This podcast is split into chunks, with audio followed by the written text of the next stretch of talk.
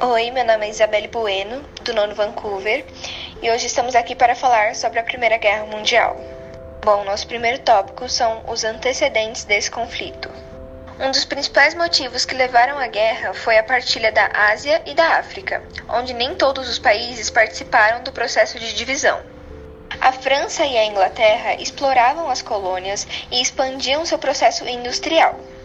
Além disso, a forte disputa entre os mercados consumidores também gerou vários conflitos.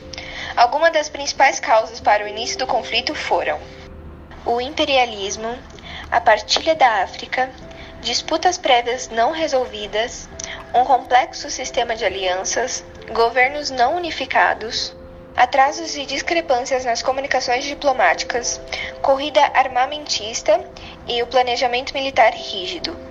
Agora vamos falar sobre a paz armada. No final do século XIX, a Prússia pretendia unificar a Alemanha por meio de uma guerra contra a França e acabando com a Guerra Franco-Prussiana. Bom, a derrota foi dos franceses. Então todos os pequenos estados germânicos aceitaram se unir sob a liderança da Prússia, formando o Segundo Império Alemão.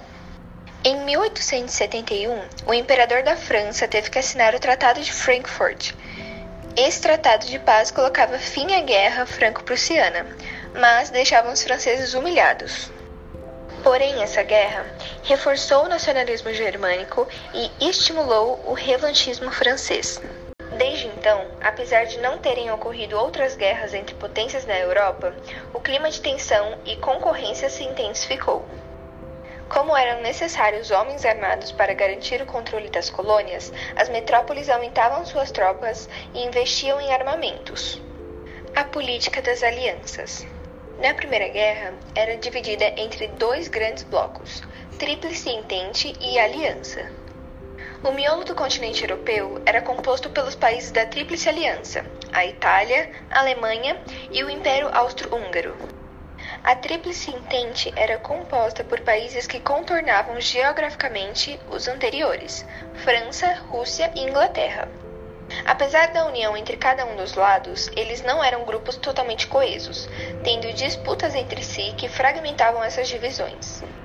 O continente africano, por conta das práticas coloniais, acabou sendo palco de muitas guerras e conflitos, como extensão das disputas que ocorriam na Europa.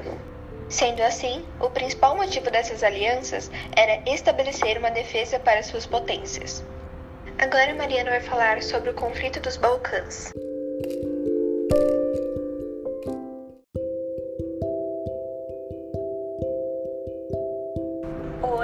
Mariana Belíssimo e eu vou falar um pouco sobre a Guerra dos Balcãs. A Guerra dos Balcãs foi um conflito entre os anos de 1912 e 1913 que ocorreu na região da Península Balcânica. Foi a disputa entre Sérvia, Montenegro, Grécia, Romênia, Turquia e Bulgária pela posse dos territórios remanescentes do Império Otomano. A guerra terminou por um instante no Tratado de Bucareste, em agosto de 1913, no qual Grécia e Sérvia dividiram a Macedônia e a Romênia ganhou uma parte do território da Bulgária. A Guerra dos Balcãs foi muito importante naquele contexto, pois foi um elemento chave para o desencadeamento da Primeira Guerra Mundial. Vou falar sobre o pan-eslavismo. Pan-eslavismo foi um movimento político e sociocultural do século XIX que buscava a união de todos os povos eslavos. Procurava também um antecedente comum das formas variadas dos povos eslavos da Europa, tendo em mente objetivos diferentes. Para finalizar minha parte, eu vou falar um pouco sobre o atentado de Sarajevo. O herdeiro do Império Austro-Húngaro, o arquiduque Francisco Ferdinando, foi assassinado juntamente com sua esposa Sofia, a duquesa de Hohenberg, por um nacionalista sérvio, Gavrilo Príncipe, integrante do grupo separatista Mão Negra. O evento ficou conhecido como Atentado de Sarajevo, sendo também um dos principais motivos da Primeira Guerra Mundial.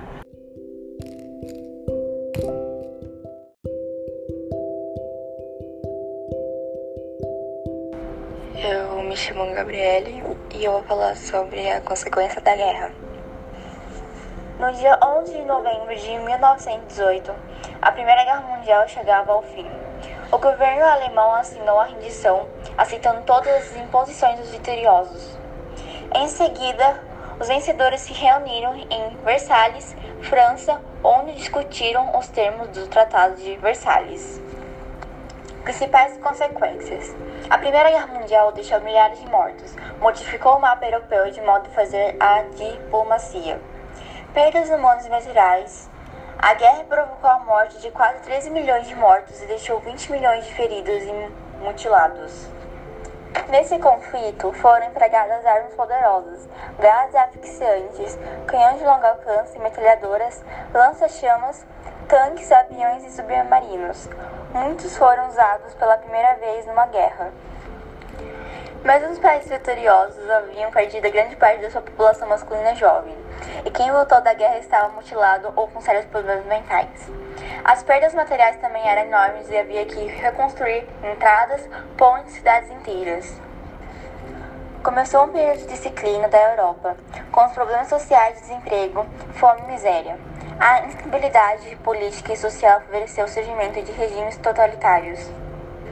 Diante deste quadro, as sociedades vinham apreensivas com possibilidade de um povo conflito mundial de maiores proporções e consequências do que o primeiro, o que de fato aconteceu com a Segunda Guerra Mundial. Novos países. Quatro impérios que eram considerados sólidos antes de 1914 simplesmente desmoronaram: alemão, austro-húngaro, russo e otomano.